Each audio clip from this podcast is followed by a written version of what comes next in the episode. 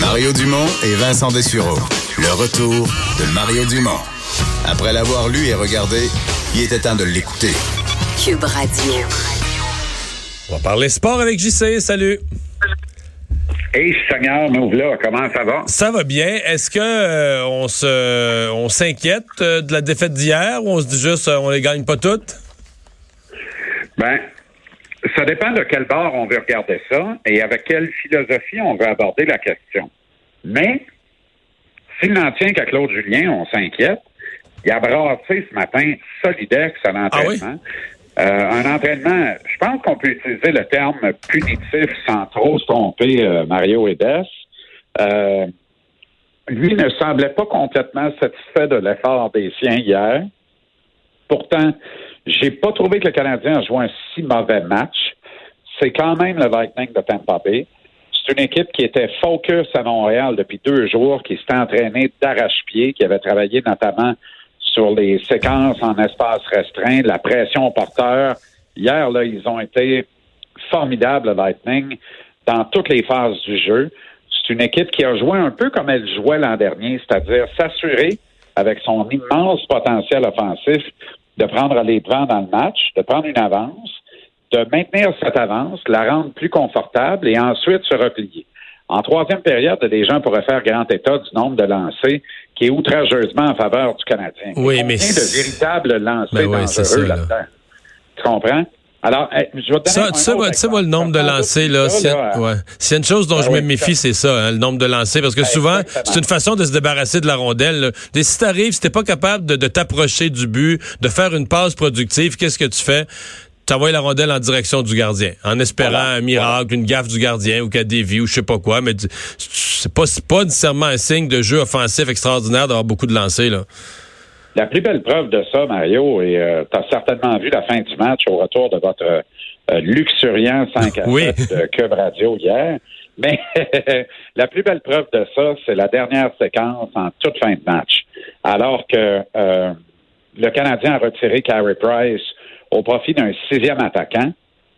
Et il y a eu une séquence d'à peu près une minute de jeu à, à l'intérieur de laquelle le Canadien n'a pas perdu une seule fois la possession de la rondelle, mais n'a pas tiré une seule fois au but.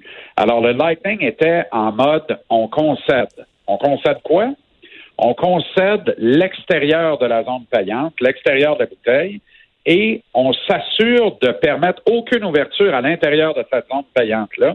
Il n'y a personne chez le Canadien, pas même Jordan Will qui a sauvé quelqu'un de la noyade, on l'apprendra dans sa biographie probablement dans 30 ans, mais qui était sur la glace et qui a voulu aller salir le nez, provoquer une ouverture, créer une, une entraille dans cette, dans cette muraille, euh, dans ce cercle euh, ou cet ovale défensif du Lightning, et on n'a eu aucun tir sur Andrei Vassilievski, qui a rarement eu la tâche aussi facile pour préserver l'avance de son équipe dans une fin de match. Alors, il faut apprendre à salir le nez davantage. Et c'est pas parce que tu es en contrôle de la rondelle que tu obtiens automatiquement des chances de marquer importantes. Hier, le Lightning a regardé le Canadien dans le 103e, probablement en se disant que si Montréal tenait qu'à marquer un but, on, on rouvrirait le talent et on irait en marquer un autre.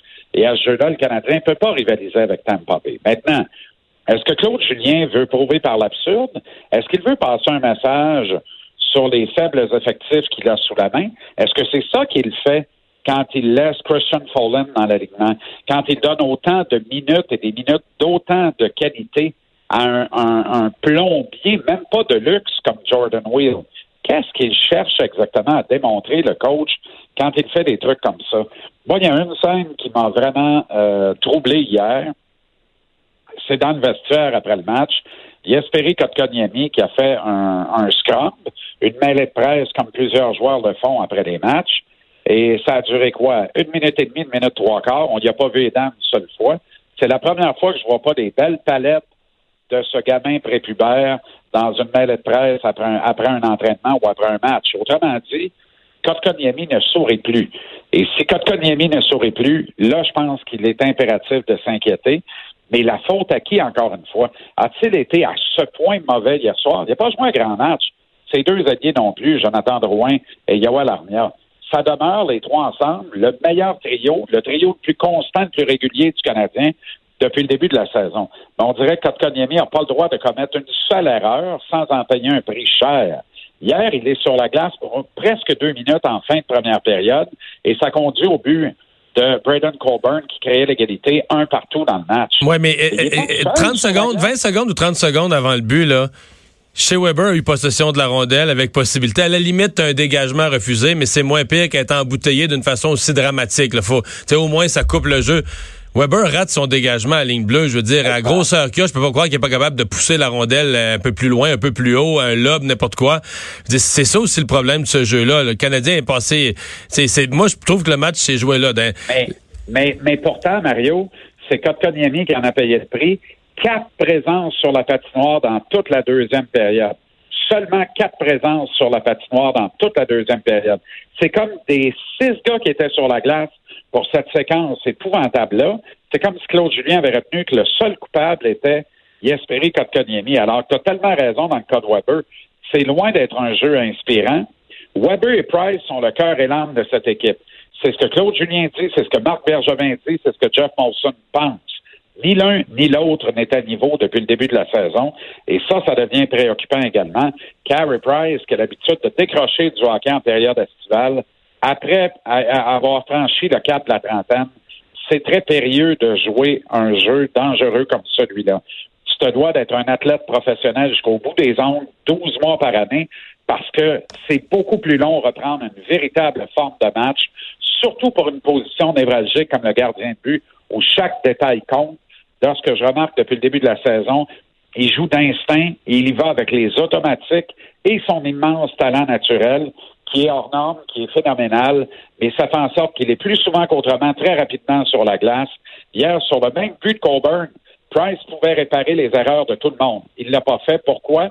Il est à terre trop vite sur le tir et il est un pied à l'intérieur de son demi-cercle bleu, ce qui offre des possibilités infinies avec la qualité des tireurs d'aujourd'hui dans la Ligue nationale. Alors, il doit corriger ça parce que l'an dernier, en octobre et novembre, il a maintenu un dossier de 500 avec exactement la même moyenne de buts alloués, le même pourcentage d'efficacité qu'il a depuis le début de l'actuelle saison en cinq départs.